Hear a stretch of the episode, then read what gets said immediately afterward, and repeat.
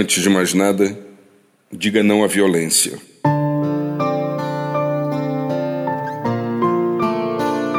Estamos próximos da verdade se afirmamos que muitos de nós se acostumaram com os vários e permanentes tipos de violência que integram o nosso cotidiano.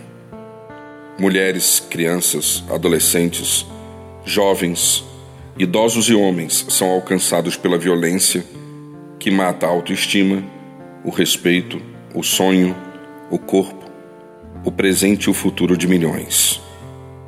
E assim, parece não haver saída. Dizer não à violência, qualquer que seja sua forma, intensidade e constância, deve ser uma postura assumida por todos nós. Afinal, disse Jesus, que felizes são os pacificadores, porque serão chamados de filhos e filhas de Deus. Utilize seu tempo, sua força, seu conhecimento e seus relacionamentos para a promoção da justiça e da paz.